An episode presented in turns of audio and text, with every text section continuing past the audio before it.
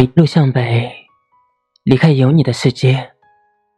作者：小桔灯。去一个边远村落，那里无人识我。我买一块地，盖一栋房子，成为他们口中的怪人，和那里的人成为邻居。我在书桌前听春天的雨落。看夏天的烈日炎炎，折断一束秋天的菊花送给他们，在冬天静待雪花落在我窗前。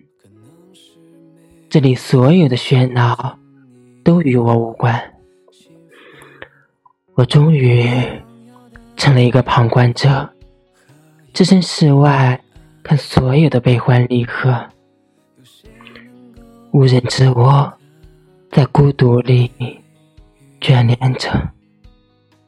昔日的丝丝温柔和关于你的全部。